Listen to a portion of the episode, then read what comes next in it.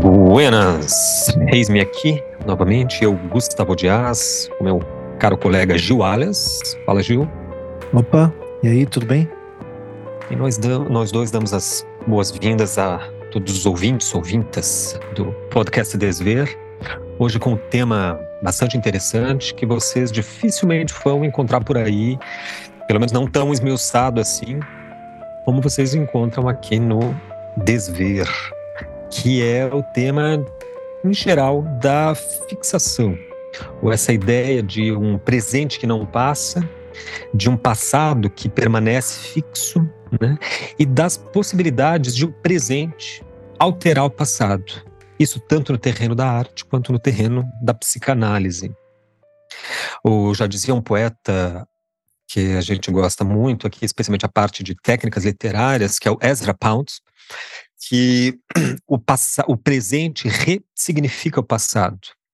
Então, esse foi um trabalho, eh, eh, para citar um exemplo, esse foi um trabalho que o Pound teve a vida toda, que é de revisitar os clássicos dentro da literatura e trazê-los de novo para a poesia contemporânea, contemporânea do tempo dele, ele é um poeta da década de 60, 70 nos Estados Unidos. É, um pouco antes disso, acho que 40, 50 ele já, já estava produzindo.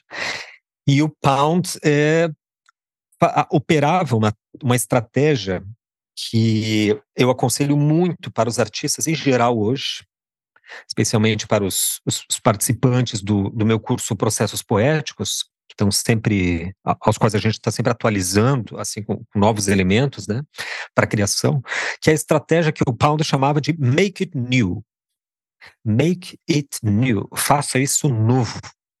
Então, se você. Ezra Pound é um dos poetas é, pós-modernos, digamos assim, mais é, avançados e sofisticados do, da, da, língua inglesa.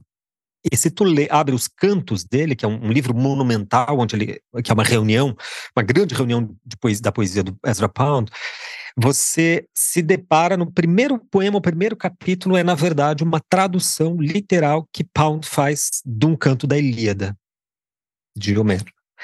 Ou seja, é, aí, ao, ao, longo do texto e ao longo do pensamento e da, da, da, da, da obra do engenho poético do Pound, a gente vai se, se identificando ali, se deparando com Sordello, com os poetas provençais, com Dante Alighieri, com Virgílio, com, e assim por diante, né? Porque ele entendia que esses, esses, esses autores tinham muito o que dizer, acontece que eles disseram de um tempo para um tempo. E para fazê-los dizer de novo, ele precisava como que atualizar a plataforma desses autores dentro da literatura. Então ele se apropria de textos, ele revisita textos e ele faz uma coisa que é fundamental para todo e qualquer escritor, que é o, que é o chamado de paideuma. Esse paideuma ele reúne no livro O ABC da Literatura. O paideuma é uma é uma, uma, uma, uma onde o Pound colige, onde ele organiza o que seria assim o, o, o que há de melhor dentro da escrita. Então, o Pound era um cara que viveu num tempo onde ainda era possível ler tudo, e o Pound meio que leu tudo, tudo que havia à disposição em termos de poesia, Paulo leu, Paulo aprendeu chinês para ler chinês, aprendeu russo para ler instrumentalmente os poetas russos, aprendeu, enfim, o Pound inclusive citava poetas de, na, da língua portuguesa. Então, é possível que tenha instrumentalmente entendido ali o é, ele, ele, tinha toda uma técnica né, de, de compreensão da língua para compreender a poesia, sem precisar de fato dominar a língua. Enfim, e esse pai deu uma reunião de, dos melhores poetas desde o, se não me engano, de, de, dinastias chinesas, assim, de alguns séculos antes de Cristo, que ele vai escolhendo quais, quais os melhores poetas e desses poetas quais os melhores poemas. Então ele nos dá gratuitamente assim um presente que ele lega à humanidade, né? Que é o seguinte: você não vai ter tempo de ler tudo na tua vida, provavelmente.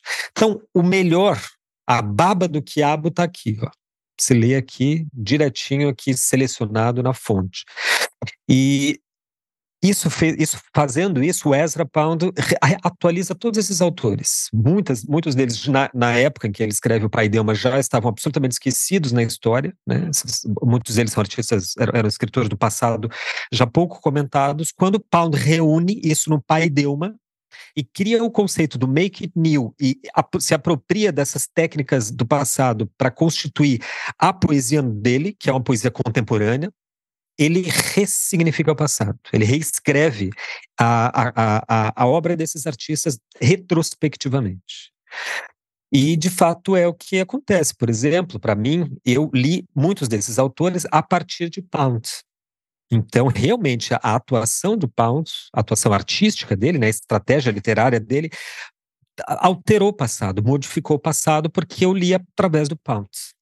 Esse é uma das, das possibilidades, por exemplo, de uns, de uns exemplos, só para a gente apresentar o tema, de, de que o tempo cronológico dentro da arte e da psicanálise, os dois nossos principais temas de interesse aqui no, podcast, é, ele não tem grande relevância. Né? A cronologia é uma convenção que pode alterar, e o passado pode influenciar o futuro, assim como o presente pode influenciar o passado e assim por diante. É, depois eu vou dar mais exemplos dentro da arte, especialmente dentro das artes visuais, mas queria passar aí a palavra para o Gil comentar como é que isso funciona no campo da psicanálise. Gil. Pois é, a gente tem na psicanálise um conceito clássico que você citou do Freud, que é a fixação, uh, que tem a ver com a ideia de fases, né? É, que começam ali na infância, fase oral, fase anal, fase fálica, fase genital, onde em cada uma dessas frases, dessas fases, o o bebê tem, ou a criança tem um tipo de concentração do prazer numa parte do corpo. Então, a teoria aqui é que é, uma, um sujeito pode ficar fixado em uma dessas fases e não desenvolver para a seguinte, e daí isso poderia resultar em sintomas, como uma pessoa que ficou fixa na fase oral pode, sei lá, ser um fumante, é, que tem aquela fixação oral de ali precisa botar o cigarrinho na boca, não sei o que, troca o cigarro por um chimarrão depois. Precisa colocar. Eu conheço casos assim. Conhece. É, mas o Lacan não lida muito com esse. não pensa desse jeito, né? Ele trabalha com não, o Lacan não trabalha tanto assim com, com os termos do Freud de estágios de desenvolvimento, como a gente sabe, o Lacan trabalha o desenvolvimento a partir da ideia de estágio do espelho. É, a gente falou no nosso primeiro episódio do podcast sobre o estado do espelho, né? Sim. Quem quiser uhum. entender, volta lá no episódio 1, até hoje o nosso episódio mais ouvido do, da história uhum. do podcast. E é, mas o, o, Lacan, então, em vez de trabalhar assim essa ideia, ele não, não, abandona essa ideia tanto de fixação. Ele até faz uma brincadeira típica lacaniana, né, juntando a palavra como ficção e ficção, ou seja, ficção com C e, e C cedilha e ficção com X, como que é, ligando a ideia né, de ficcionalidade com fixação através dessa homologia. Mas para o Lacan tem algo que eu acho que não é exatamente da fixação, eu acho que não é do domínio do, do, do não está tanto ligado a esse conceito de fixação do Freud, mas de um outro conceito freudiano mais importante, mais fundamental, que o Lacan trata como conceito fundamental da psicanálise e que o Freud toma como o principal conceito para é, compreender o que é o inconsciente, que é a repetição, sobre o qual a gente já falou bastante também um, um ou dois episódios atrás, né? É, mas dentro desse, desse lugar da repetição, a gente tem no Lacan uma ideia que tem a ver com a linguagem, que tem a ver com o simbólico, com o campo do simbólico. Então, é, ele toma do Saussure, da linguística, essas ideias é, sobre a linguagem e ele fala da repetição de um significante para o sujeito. Né? Então, uh, dentro desse conceito, nesse contexto, né, uh, essas ideias têm a ver com como um sujeito se posiciona em relação ao outro. Então, aqui a gente fala da fantasia no, no Lacan. Uma fantasia que não, não tem a ver com imaginação, com não é consciente, né? não tem a ver com imaginação, com, com coisas que você está pensando e tal, mas tem a ver com essa estrutura inconsciente de como que o indivíduo se posiciona em relação ao outro. O outro é maior que eu, o outro é menor que eu, o outro está é, tá junto comigo, o outro está separado de mim, tudo menos igual. Uh, isso tem a ver com a fantasia, né? Na, no símbolo que o, que o Lacan usa para fantasia, ele coloca o sujeito função, que é um, um, uma tema que ele usa, e aí o objeto A, que tem a ver com o outro. Então, nessa. Enfim, chegando.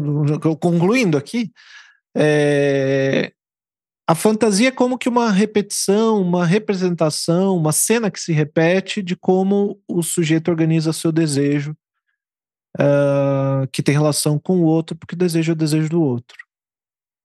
Então, é, essa estrutura assim consciente da fantasia pode ser como que algo do passado pode ter a ver com algo do passado do paciente do, do analisante do sujeito que ficou ali como um mito. É, ou seja um mito que como uma história, de novo, inconsciente, né? Não é nada disso, a pessoa tá, tá, se dá conta, e mesmo que ela se dê conta, às vezes não ajuda muito.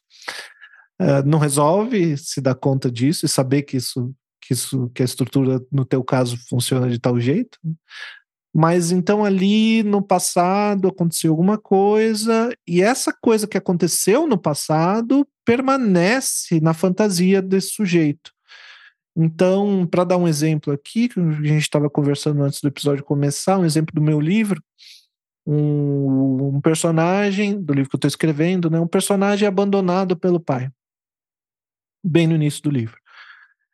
Então, eu poderia pensar a fantasia desse personagem desse jeito. Ele, lá no passado, quando ele era criança, ele foi abandonado pelo pai. Só que isso permanece na história dele. Então ele desconfia das pessoas, ele não, não tem amigos, porque ele sempre acha que alguém vai abandonar, que as pessoas vão abandonar ele. Porque essa, essa história que poderia ter ficado no passado, bom, meu, meu pai me abandonou, mas foi lá, não tem nada a ver. Né? Ah, meu pai me abandonou lá quando era criança. Não tem nada a ver com essa pessoa que eu conheci agora, mas não. Na fantasia, o outro é esse outro que me abandona. Então, enquanto essa fantasia estiver operando desse jeito, qualquer pessoa que entra nessa posição do outro é narrada pela repetição dessa história que continua, que, que, que, que não fica no passado. Quer dizer, é um presente que não passa, né? O passado como algo que permanece fixo na estrutura da fantasia do sujeito. Então, a pessoa nova, o outro revive ficcionalmente ou, fantasmaticamente o, a vida do pai, no isso. caso. Exatamente. Não a sua própria vida dentro da fantasia do sujeito, mas a vida daquele que o abandonou, daquele trauma, né? Ela, ela assume o. protagoniza o roteiro daquele trauma, né? É, isso pode se repetir tanto em qualquer posição, né? Tanto na posição em que o sujeito desconfia do outro porque acha que o outro vai lhe abandonar, ou como na outra posição também, como um cara que abandona sequencialmente, né? Então ele tem lá uma namorada, dá um ghosting, abandona ela, e aí tem uma outra e abandona e abandona, e ele fica repetindo é, é essa história. Do ponto de vista do mesmo do, do, sujeito, né? Na primeira fantasia ele é abandonado, na segunda ele abandona, mas ele que é o sujeito sempre do. Mas é, nos dois casos tem uma história que estava lá no passado e que ele traz para o presente, ele mantém, né? Aqui cabe a gente entender dois conceitos que são também originalmente do Saussure, que, que a gente usa na história também, que em, em particular são muito úteis para a história da arte, são a ideia de diacronia e sincronia. Né? Diacronia, dia no grego é algo que atravessa, né? Como a gente fala diarreia, é o, uma coisa que está atravessando ali é, a pessoa, o corpo. É, então, diacronia é um tempo que está se que está passando, que tá você consegue entender um processo a partir da sucessão do tempo. É, e sim, cronos de tempo daí. Né? Cronos de tempo, é. E sincronia é um tempo. É, no, no Saussure, ele está falando. O, o Saussure parece complicado, mas é super simples quando você vai lá ler o texto dele. Ele é, é, é mil vezes mais fácil de entender do que o Lacan. É, é, é simplesmente assim: diacronia, você vai entender uma língua, você considera, por exemplo, o português, que, que o galego, sei lá, português do século XVIII, é, e compara com o português de hoje e vê como que a língua evoluiu com a passagem do tempo. Numa abordagem sincrônica, você olha, esquece o tempo e olha a língua como é que ela funciona, independente do tempo da passagem do tempo, acabou. Então aqui tem a ver, assim, é como se você pudesse pensar uma timeline, né, uma, uma, uma cronologia, uma, é uma história que está acontecendo na vida do sujeito e que ele está que é diacrônica necessariamente, ele está é, necessariamente não, porque pouca coisa necessária, dá para falar de necessidade assim, no, no, na psicanálise. Mas porque tem gente que não consegue viver no presente de nenhuma maneira, fica repetindo outras coisas. Mas vamos supor que tem uma, tem uma história, né? Ontem eu estava em tal lugar, hoje vim aqui e tal. E ele consegue elaborar esse períodos da vida, assim, pensar a sua história. E você tem uma outra timeline, uma outra história que está andando em paralelo. É, ou várias, né?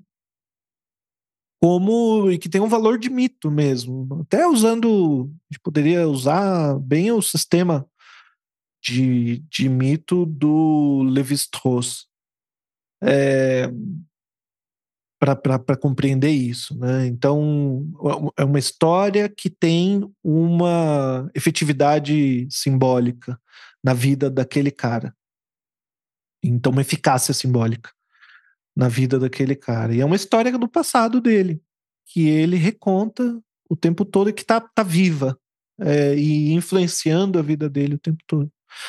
Então, para falar do tema da possibilidade de mudar o passado, na análise a gente vai falando, né, para o analista sobre nossa história, tarará, tarará, chega uma hora que, como que por acaso, na falha, na no, no, no, no, no erro, no que manca, o, o sujeito se dá conta. Às vezes assim mesmo, né? Ele diz, puxa, mas isso aí foi lá atrás. Por que, que eu tô ainda falando disso, né? É... Tem nada a ver uma coisa com a outra, assim, um corte se estabelece e ele consegue elaborar, se separar dessas histórias e tocar a vida, né? Então, o que eu fiquei pensando, Gustavo, e que eu te pergunto, é como que essas duas coisas têm a ver nesses dois sentidos, né? Porque você falou num sentido super positivo do Pound, que é assim, você estudar os referenciais do passado, que você reputa que tem muita qualidade, se apropriar disso e desejar mantê-los vivos, reatualizando eles na num tempo presente. E claro que na arte a grande dificuldade é saber o que é o presente. Mas eu acho que tem também aí eu te pergunto se não tem também a, algo do passado que fica preso na, na, na, arte e que talvez não devesse, assim, que a gente olha e fala, olha, isso aqui tá aqui ainda, puxa, tá fazendo o que aqui, sabe? Essa influência não me parece ser das melhores. É uma baita pergunta. Deixa eu citar um exemplo que vai para tentar dar conta de ambas as coisas, de um passado que se preserva, se reitera positivamente no interior da arte, e de um passado que, pelo contrário, afixa né, é, no tempo e no espaço, e daí congelando, ela perde o seu sentido poética, porque poética é criação. Poieses.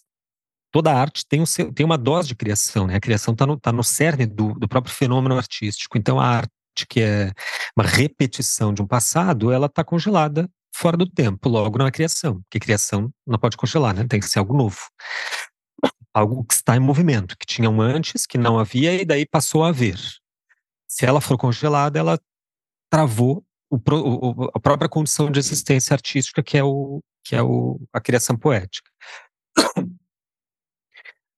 No, na escola neoclássica, que surge na metade do século XVIII, 1740, 1750, artistas, é, tanto na Inglaterra quanto na Alemanha, Inglaterra com Anton Raphael Mengs, por exemplo, quanto especialmente na França com Jacques-Louis David, entre outros, queriam re revigorar a arte. Então eles achavam que a arte precisamente estava nesse de um certo período de congelamento. Não apenas de um congelamento é, temporal, mas um congelamento de ideário, que é o que hoje a gente chamaria talvez um congelamento ideológico, que era a arte do tempo desses autores, que era a arte chamada de rococó, é como a gente conhece hoje. Né? Rococó é um termo pejorativo. E, e, a, e, e os novos artistas achavam que o rococó era pejorativo, porque ele se referia precisamente a uma arte, digamos, aliena, palaciana, profundamente alienada das condições reais da vida, do tempo na Europa, né? Era um, era um, era o século XVI, XVII, eram séculos do, de absolutismo, chamado os déspotas, né? Os reis déspotas, porque enfim, por, diversas causas históricas, e a arte se confinou dentro de palácios, e os palácios e os artistas, portanto, representavam a vida palaciana, que é o nada vezes coisa nenhuma. Né? A vida palaciana eram assim, uma, donzelas balançando, né, num balanço no meio da relva, casais de namorados, músicos tocando, enfim, serenatas para os namorados. Era uma arte frívola, né, no sentido é uma pena que é uma pena, desculpa o, o parênteses aqui, mas é uma pena que eles não representavam realmente como era a vida palaciana no, nesse período, que a gente sabe, olhando a história, a gente sabe que a vida palaciana nesse período não eram donzelas hum, montadas no, no balanço, eram eram é, foi uma vida assim, a vida palaciana nessa época era extremamente hardcore. Para usar a única expressão que eu consegui achar aqui. Quem retrata é Marquês de Sade. Ele Isso, vai retratar ele o que manja do que, que era. dos palácios. E, e, e, obviamente, diante daquela fragilidade, surge assim uma, uma, uma, clave, uma geração de artistas que, é, é, que, se revoltavam contra aquilo, especialmente porque no plano político estavam revoltados com o sistema absolutista, despótico, e queriam fazer uma, uma transformação, né, que, logo, que mais tarde foi veio a ser a Revolução Francesa, né, ou Revolução Burguesa. Bom, essas forças no interior é, do século, da metade do século XVIII, recriaram, é, precis, é, precisaram encontrar algum tipo de suporte, de plataforma para renovar a arte do período, para se opor à arte do seu próprio tempo, que estava fixada naquelas formas, como eu, como eu disse, ideológicas, né? de representação e de temário, de, de temáticas. Bom, aí o que eles fizeram foi precisamente o que sempre se faz. Para você superar o presente, você dá um passo para trás. Né, eles foram buscar na Renascença italiana e nos, no, nos antigos cânones clássicos, ou seja, greco-romanos, um esteio para um novo tipo de arte que, que pudesse confrontar a arte do período rococó e, ao mesmo tempo, dar, eh, dar, vez, dar vazão para os ideais revolucionários. Então, eles buscam numa arte clássica o desenho, que até então estava dissolvido no meio da expressão cromática do rococó. O rococó tem obviamente que são, são, são os artistas rococó são grandes desenhistas, mas essencialmente as obras eram pictóricas, A gente falou sobre esses conceitos de linear e pictórico há dois episódios atrás, né? Se não me engano, se vocês tiverem interesse. É o episódio anterior, eu acho, os paradoxos da arte. E os paradoxos das imagens. Quem tiver interesse de, de assistir, o Gil dá uma, uma aula ali sobre o, o Heinrich Wolfling, que é o esteta que desenvolve esses conceitos. E o rococó era especialmente pictórico, precisamente porque a cor gera uma, um contorno emocional que era o que, necess, que era o, necessário para aqueles artistas e para os seus mecenas, né? Que a arte simplesmente não fizesse pensar, não direcionasse o pensamento, não criasse nenhum tipo de, de contestação ou de pensamento articulado, mas que fosse um acalanto para os sentidos. Né, a, a estesia pura. E nisso a cor faz muito bem. A cor e a pictorialidade faz, cumpre muito bem esse papel. Bom, os neoclássicos que queriam confrontar aquilo, resgataram uma tradição que é passada, já antiquíssima, que é a tradição do desenho. Né? Porque o desenho consegue constituir, como dissemos no, no último episódio, constituir narrativa, constituir. É, é, é, é ele, ele faz com que forças e campos semânticos se aproximem, de modo a criar é, a figurar expectativas, criar ideias, contar histórias e assim por diante. E aí eles recontaram a história do seu tempo, utilizando-se de passagens históricas da Grécia, da Roma, passagens mitológicas, etc., que insuflaram no seio da classe emergente na época, que era a burguesia, um desejo revolucionário, né? Inspiraram uma geração inteira que de fato executou a revolução, incluindo esses artistas que eu citei que eram todos revolucionários. Jacques Louis David vota pela morte de Luís XIV, depois, inclusive, na restauração dos Bourbons, ele é obrigado a se exilar e morre no exílio, se, se não me engano, em Bruxelas.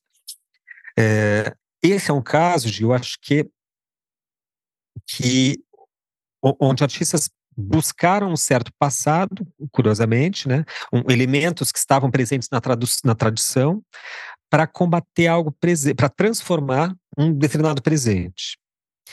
E esse, essa escola que se formou lá no metade do 18 se prolonga até pelo menos o comecinho do século XX, ou seja, ela fica muito tempo em vigência, porque ela foi uma arte adotada no Brasil, pelos estados. No Brasil, no Brasil vai até, até metade do século Semana 22, dependendo. 22, é, dependendo de quem tiver, de onde você tiver. Se você estava em São tiver... Paulo, no Rio, talvez ainda. Ela, semana ela de 22 contra... não foi exatamente o que a gente imagina também, não fez esse estrago todo, né? Contando, é, eu acho que é um bom caso desse, aliás. Ela se contrapunha a, a, a, isso, ao academicismo isso, mas, presente no ensino acadêmico sem dúvida, da época. Né? mas o efeito que a Semana de 22 teve na transformação da arte como um todo no Brasil não é o que a gente, quando a gente olha com calma sobre esses efeitos, demorou muito tempo para a arte. Quer dizer, você ainda tem no, no, Rio Grande do Sul, vai ver a arte no Rio Grande do Sul, em Santa Catarina, o que, que os artistas estavam fazendo, ou mesmo no Rio de Janeiro, em São Paulo, continuaram por décadas fazendo a arte do século XIX, até que a coisa começou a se transformar. O modernismo foi aos poucos, Gano, foi no, no, no, na década de 20, né? Quer dizer, daí a gente pega isso e transforma num mito da semana de 22 e parece que era assim, né? No 1921, todo mundo fazia arte é, acadêmica. E em 1923, todos os artistas estavam fazendo cubismo, futurismo, dadaísmo, surrealismo, e, e não foi assim, né? É, pelo contrário, um episódio sobre esse tempo. tema do 22, né, Gil? Tá faltando é, aí. É, Ia dar é pano pra manga. É. é. Mas daí. Mas eu digo como movimento... exemplo disso, né? De algo que. Uma coisa que a gente mudou o passado, a gente conta essa história da semana de 22 como se fosse assim, né? E precisamente utilizando um movimento que teria sido revolucionário para mudar o passado do seu tempo. É, porque 22, uhum. em tese, eles estariam instituindo o modernismo no Brasil. Mas esse neoclassicismo, quando chega no, no final do 19, ele já está gasto, porque, poxa, começa em 1750. Então, quando chega em 1860, 1890, ele já está bastante gasto. Gasto porque não, não há estilo, categoria, escola histórica na arte que dure 100 anos. Porque, de novo, não, isso não pode acontecer A arte é poiesis. Poiesis é criação. Criação precisa de movimento. Precisa de. Para você criar, nascer, você precisa de um antes e um depois. Se não tiver um movimento né, revolucionário, como um parto que de vida que rompa o tempo entre passado e futuro, não tem criação, se não tem criação, não tem arte. Então, esses períodos, essas escolas históricas que duraram muito, elas duraram a, é, é, por insistência de determinados sistemas já caducos, né? Seja por sistemas de mecenato, seja por sistemas de salão e do circuito da arte de então, que foi o caso, né? O salão parisiense ficou reeditando a, a estética neoclássica até, até não aguentar mais, até o salão ser extinto. Bom, nesse meio tempo, no final do 19, um artista começou a fazer uma operação um pouco diferente, que era especificamente na constituição da volumetria dentro da pintura. O sistema neoclássico impunha uma escala volumétrica para constituir o volume das figuras que era constituída de nove tons.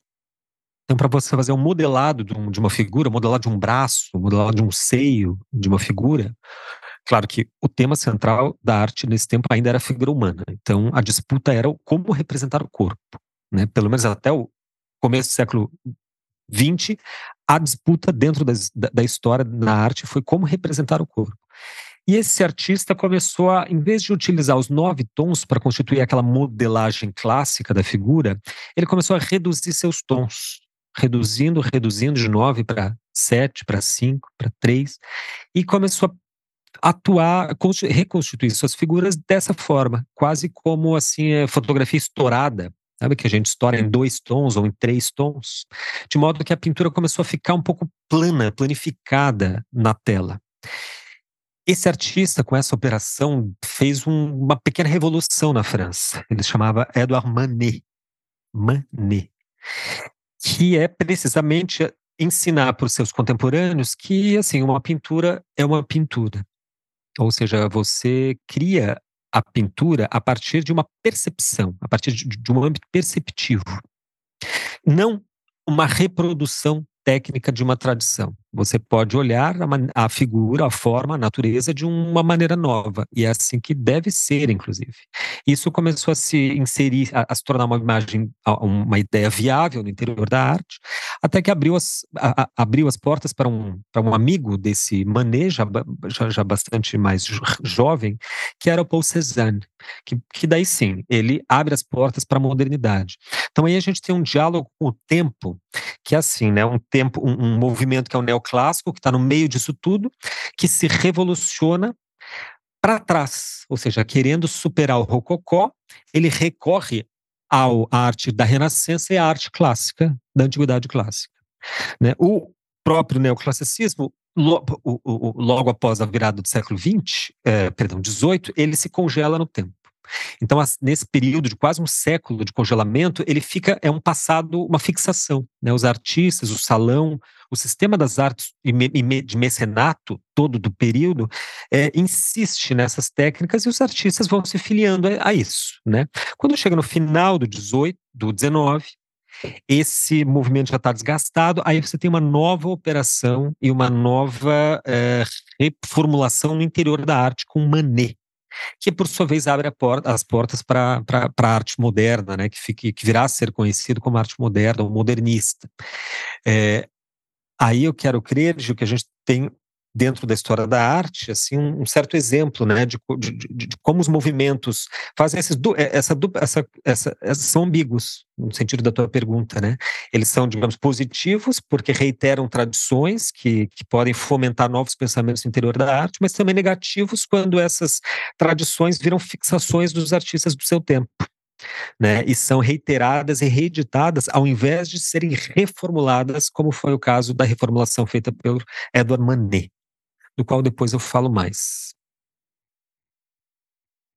Pois é, eu tô pensando como que já, talvez encaminhando para o final, né, Gustavo? Hoje a gente está com um tempo meio limitado aqui.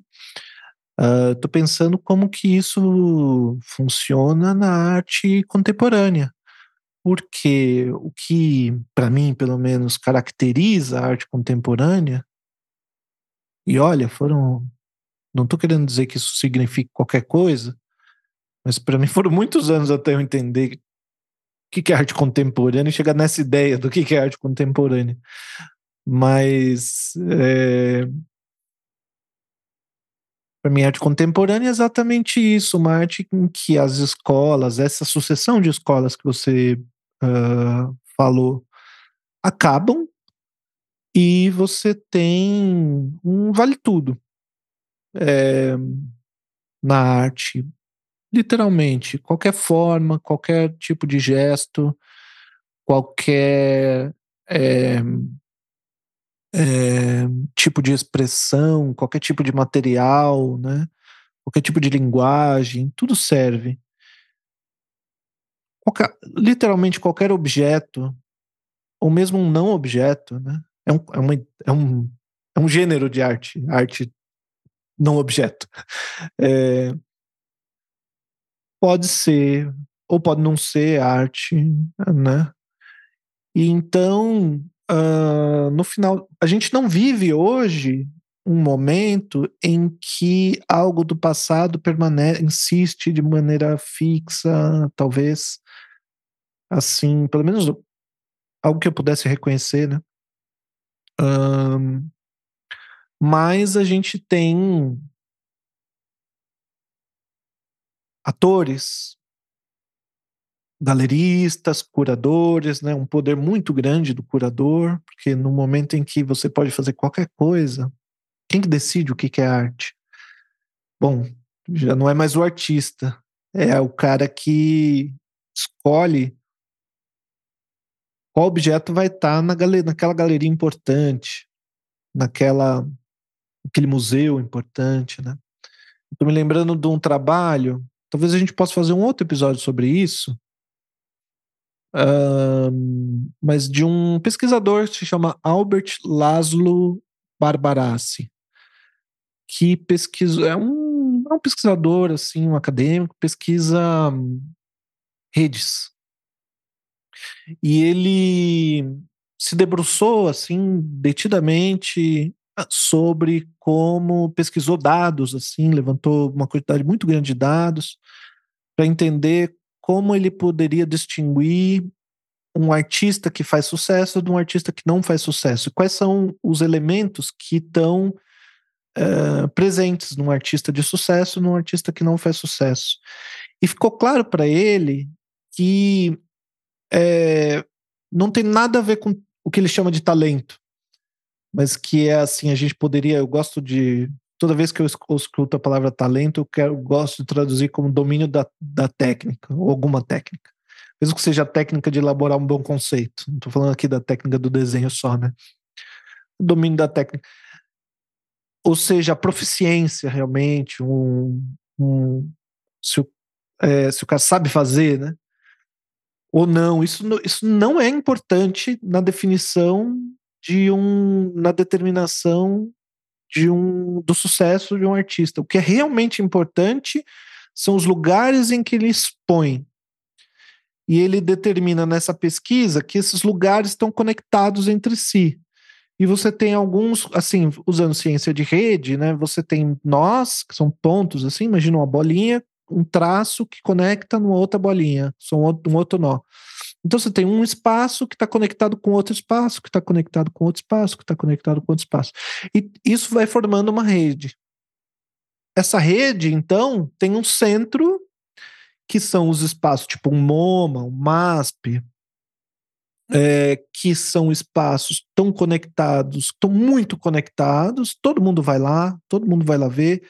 É, os outros galeristas vão lá ver para se informar do que, que eles deveriam expor né?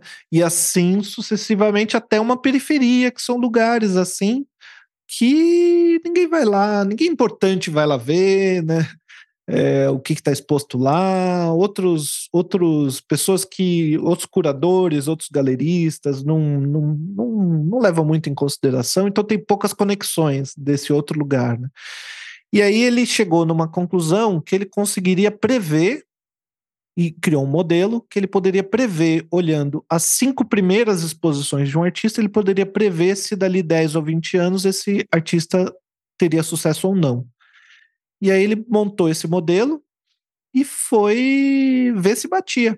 E aí ele conseguiu prever com uma com um grau de, de certeza que impressionou ele, que ele não imaginava que teria. Claro que não é 100%, mas tem, tem um nível ali, né, de, de certeza. Mas que ele ficou muito impressionado com o resultado, do quanto que ele conseguiu prever, porque... E, e isso, né, percebeu que não tinha nada a ver com, com o que era esse objeto que estava ali Tipo, tanto faz se era pintura, se é escultura, se é ready-made, se está falando de um tema X, Y. Tanto faz. O que importa realmente é que o cara conseguiu. Na primeira exposição dele foi tal, a segunda. E aí ele fala de artistas da periferia do sistema, que, segundo esse, ainda segundo esse autor, ele é, ele diz, aí ele pesquisou artistas que começaram muito na periferia do sistema e depois conseguiram um sucesso. Ele diz que esses artistas é um procedimento diferente. Eles expunham em todo quanto é tipo de lugar possível que ele que ele que se, aceitou expor ele, ele está expondo lá. Então, es, es, artistas que fizeram exposições em muitos lugares. E aí, pela. de maneira caótica, assim. E aí, exatamente por esse caos, essa. É, essa. É, é, enfim, eu tô com a palavra random em, em inglês, mas não, não, consigo pensar em português. É, mas é, é, essa é uma coisa que não é organizada. É, aleatório, randômico, aleatório, isso. Essa aleatoriedade dos lugares, por um acaso, eles acabam expondo em um desses lugares que são muito conectados, e dali passa para o outro e entra no sistema e segue em frente a partir dali e faz sucesso. Então, eu, eu me lembro de artistas, assim, colegas, amigos meus, que, que, que são assim, né? Eu vi trabalhos deles em, no, em, em é, espaço de teatro de grupo, assim, na, bem lá na periferia, assim, que ninguém nem. que eu fui lá, olhei, vi o trabalho do cara, falei, ah, esse é o trabalho do fulano, e o pessoal do próprio grupo de teatro que estava expondo o trabalho falou, ah, pois é, ele largou aí, eu nem sei que, que, quem que é esse cara que deixou esse trabalho aí. Ele tem que vir buscar, inclusive, né? Então eu falei, ah, pois é e tal. E isso fazia muito tempo que ele tinha deixado esse trabalho lá, e hoje ele está expondo em grandes galerias, sabe? Então, assim, foi uma. Foi décadas até o cara chegar nesse ponto de, Agora ele tá ganhando um dinheirinho, sabe? De, com o trabalho dele, tá vendendo tal. Então, o que, que eu tô falando de tudo isso, né? Porque na arte contemporânea a gente não. Qualquer coisa vale. Então, você tem. Não tem exatamente algo que ficou fixo. Mas eu acho que tem propostas de mudar o passado. Isso sim. Uh, trabalhos que re, tentam olhar para a história da arte a partir de outro lugar, né? É, me lembra, Gustavo, aquele artista negro que, que faz pintura é, figurativa. Eu, eu, esqueço o nome de todos os artistas, sempre lembra. Mas esse, esse você lembra bem. É um, ele, ele faz assim uns recortes. É, tem, tem a pintura e aí parece que está recortado em volta. Titus Capar. Isso, ele. Titus, escreve Titus, né? É, Capar. É um artista fantástico. E ele, ele retoma a história da arte, arte figurativa, com uma técnica impressionante. Ele volta lá e coloca, às vezes, pinturas que a gente reconhece ali, aí ele recorta aquele personagem, aquela figura que está lá, e coloca uma figura negra do lado algo assim, né? É, então, como que recontando ou, ou, ou, modificando, né, elaborando, como, como, como a gente poderia fazer na análise, né? O que, que é arte boa, arte que a gente vê no Louvre. É, ele olha assim, como quando eu fui no Louvre, né? Eu vi, eu vi mais macacos pintando, vi vários macacos pintando, pintura de macaco pintando. Né? Tem várias no Louvre. é, do e não vi nenhuma pintura de um negro pintando. É, de macaquinho tinha vários. Eu, eu faço essa comparação de modo proposital como uma pessoa negra, para quem estiver ouvindo não me conhece. Uh, ou seja, um artista como o Titus Capar, o Titus Capar, que olha para a história da arte, olha para o passado e fala: olha, a gente tem que olhar para essa história de outro jeito. Né? A gente não pode manter fixo esse critério judicativo do que é boa arte. A gente tem que repensar isso e fazer outra coisa. Ainda tem espaço para fazer esse tipo de coisa? Será que não foi tudo já não foi questionado? Assim? Essa tua lembrança do Taito Escapar é excelente. Eu recomendo fortemente um vídeo que eu sempre mostro e debato com os alunos do Processos Poéticos, que é o um TED Talk com o Titus chamado Can Art Amend History? É um vídeo absolutamente sensacional, que é uma palestra, uma demonstração que o Titus dá, onde ele Vou adiantar que vai ter spoiler, tá? Então, ele pega, ele reproduz uma tela do Franz Haus e dá uma palestra e se faz uma e ele também diz algo assim, mais ou menos como você disse, Gil, ele diz assim que é uma tela de Franz Haus é, que é um pintor é, ali do, do, barroco, um pouco, um pouco depois, e que tem uma família branca e etc, e tem um escravo negro tá no meio da tela, só que lá no fundo.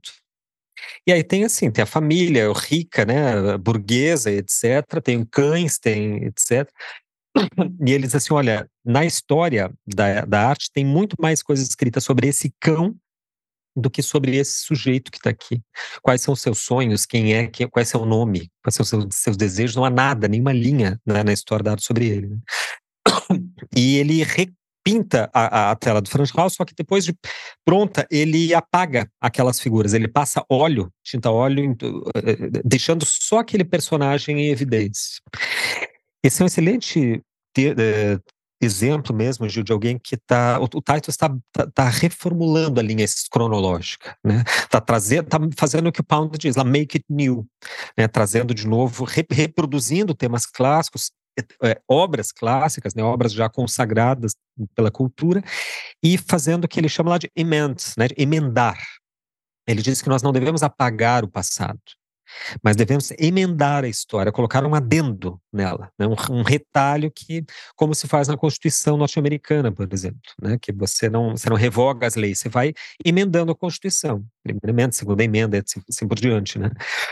Ah, eu ainda queria falar, até para encerrar, sobre o, o Manet, que eu disse que iria voltar, porque ele faz uma, uma ele abre um caminho interessante aí, em relação à cronologia da história da arte. Eu tenho uma, uma, uma aula do Lab Processos que está aberta no YouTube para quem quiser assistir. O Lab é, uma, é, um, é um laboratório de pesquisa, de, de debate, de, de, de produção de texto que a gente faz quando não está rolando o, as edições do Processos Poéticos. O processo poético é só duas vezes por ano, entre uma e outra, para a gente não ficar sem, sem, sem refletir, eu faço os encontros de dois em dois meses do Lab Processos. E tem um deles, é só digitar no YouTube Lab Processos Gustavo Dias. E tem um que eu falo precisamente, desenvolvo a seguinte tema: o passado é o que dá tração para a arte.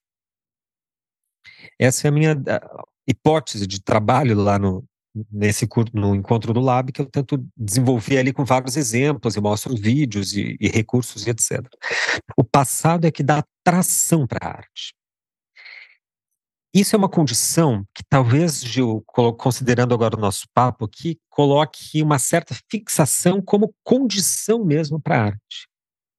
Porque sem tradição não é possível elaborar arte seja no você reproduzindo a tradição artística, ou seja, fazer como se faz, e daí você é artista, ou até o contrário, negando o que se faz, e daí você é artista também.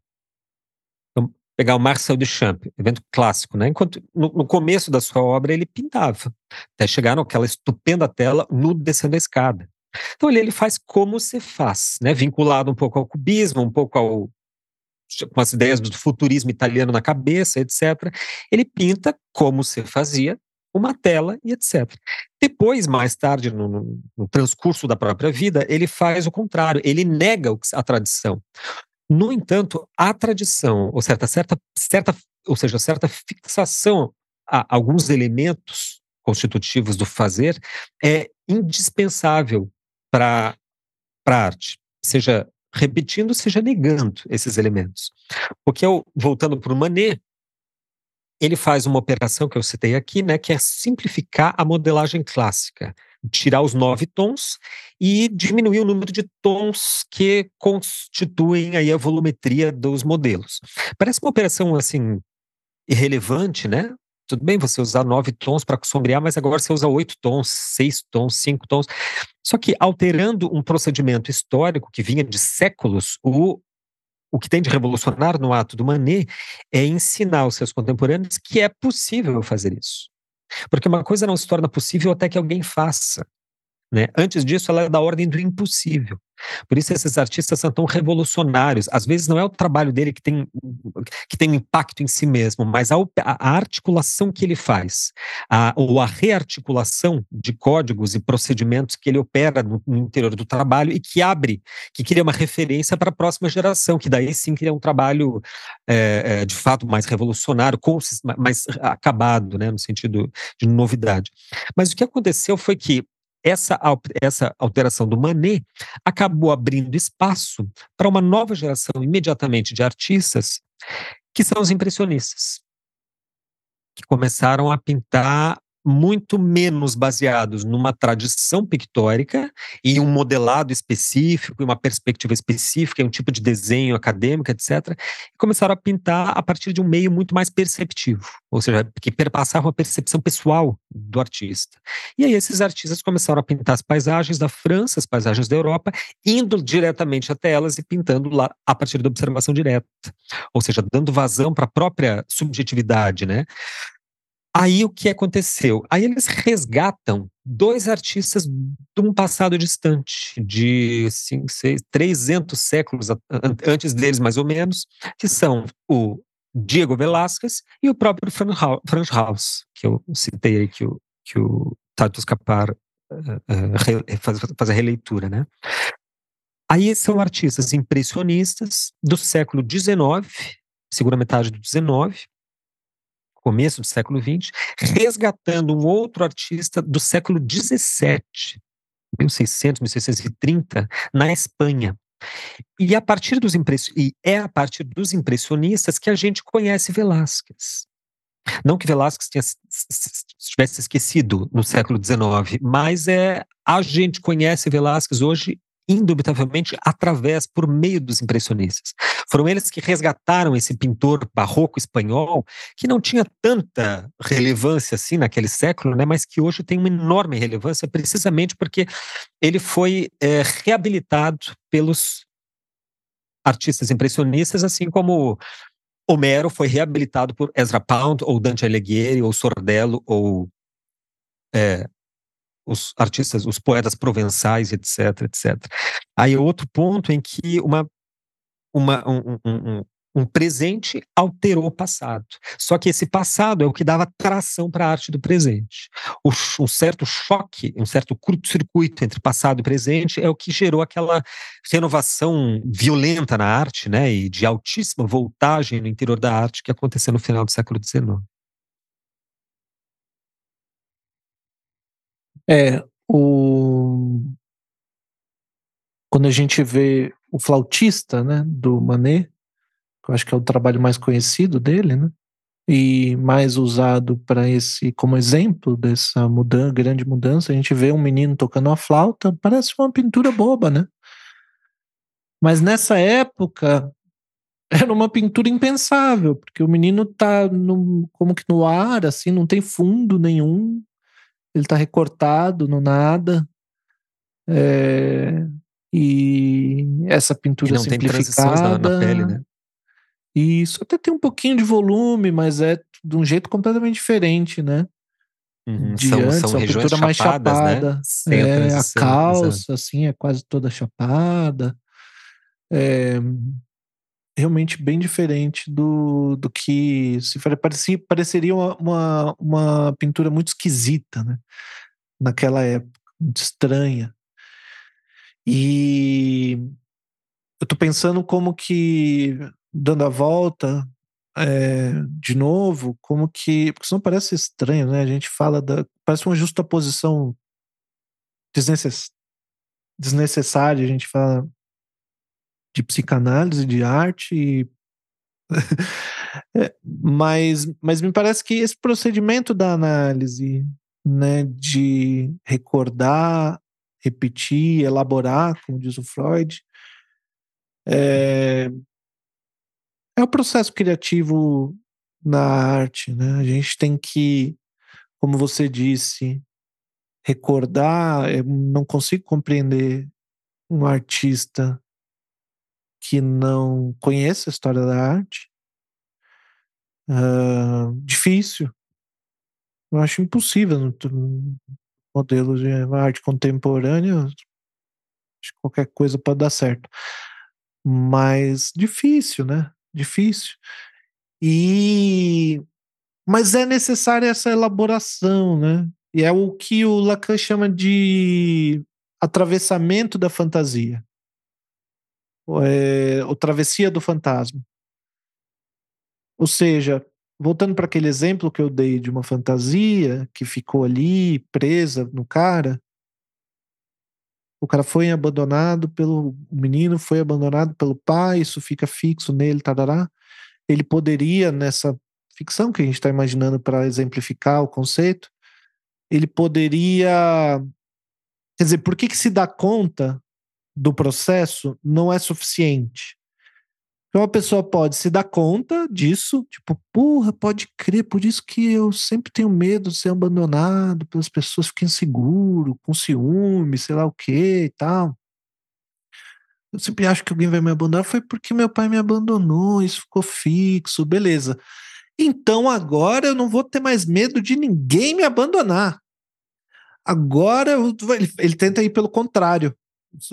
É, um, é uma coisa espontânea, assim. Ah, agora que eu sei disso, pois eu vou para as cabeças, ninguém vai me abandonar mais, eu vou ficar confiante aqui, tranquilo e tal. E aí vai.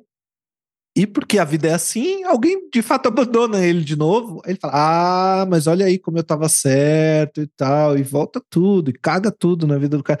Quer dizer, fazer o oposto do, da fantasia é uma forma de manter a fantasia como intacta. É...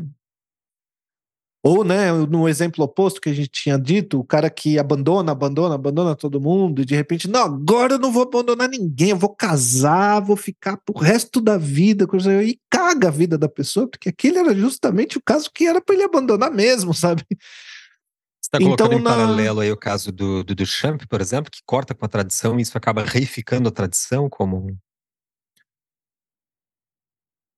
É, não, não pensei nisso não, mas eu estava pensando na verdade sobre como a pessoa se liberta, podendo chegar ao ponto de decidir, onde ele já não tem mais esse mecanismo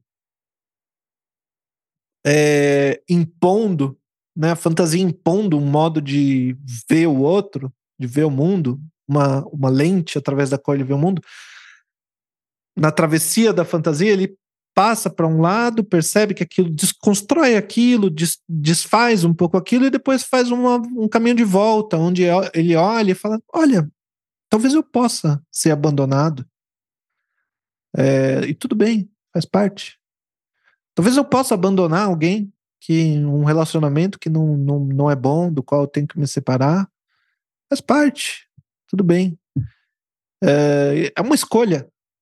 Eu posso decidir sobre isso, né? Ou é, uma, é algo sobre o qual eu não tenho controle, se alguém vai me abandonar ou não. É uma posição completamente diferente. Então, eu tô, eu tô trazendo de volta esse exemplo porque, porque isso, o artista poder olhar para o passado, para a história da arte e se posicionar Então, o que, que eu quero? Eu quero fazer como o Titus Capar e é, fazer uma referência a essa história e questionar ela no meu trabalho e fazer um recorte. Eu quero, eu quero fazer igual, só que mudando algumas coisas. Eu quero fazer completamente diferente. Eu escolho. Uh, e eu, agora, essa escolha é fruto de uma elaboração uma elaboração que envolve uma investigação sobre história da arte. Inclusive, isso, aquele pesquisador que eu citei, também diz que isso é um dos elementos importantes, assim, né? Como que um artista se coloca em relação à história da arte no trabalho dele, né? Isso é realmente muito importante. Que tipo de história você está, né, se vinculando? Que tradição você está se vinculando? Porque se por um lado na história da arte, na, na arte contemporânea vale tudo, por outro lado, não tem como fazer. O único jeito de fazer uma, uma, uma, obra de arte que, que você diga, o artista diga, que não, se um artista disser que a, a, arte, a obra de arte que ele fez não está vinculada a nenhuma tradição, é porque ele está mal informado. Só esse é o único, a única maneira que eu consigo enxergar. Que qualquer, por um, por um, lado, qualquer coisa serve. Por outro lado, qualquer coisa que você fizer está vinculado a, um, a uma tradição. Você, talvez você não conheça essa tradição, mas uma, um historiador da arte vai olhar para o seu trabalho e falar assim, isso aí tem a ver com aquele fulano que fez isso, que antes dele fez tal coisa. Então a gente está sempre sobre, como diz o pessoal das ciências, é, andando sobre ombros de gigantes. Né? Sempre tem alguém que veio atrás da gente e que pavimentou o, um percurso a partir do qual a gente tenta dar um passo além, dar um passo a mais. Né? O que eu vejo muito na história da arte que eu, e que eu presto mais atenção é exatamente isso como, como você estava contando, né? Manet, Cezanne, Picasso, é... Cada um desses caras deu um. Ele não, não, não foi assim imediatamente revolucionário. Ele, ele pegou o que estava atrás, né, como Picasso com Cezanne, pegou o que o Cezanne fez. Você olha os primeiros uns trabalhos, os primeiros trabalhos do, do, do Picasso era, era totalmente século XIX, ele era um, um pintor excelente desde, desde criança quase. Mas o Picasso que a gente conhece como Picasso, ele tinha um trabalho que ele estava copiando Cezanne. Ponto. Estava copiando Cezanne. Gostou do que o Cezanne fez, estava copiando, fazendo igual. Ele deu um passo a mais. E esse. Então, que dá.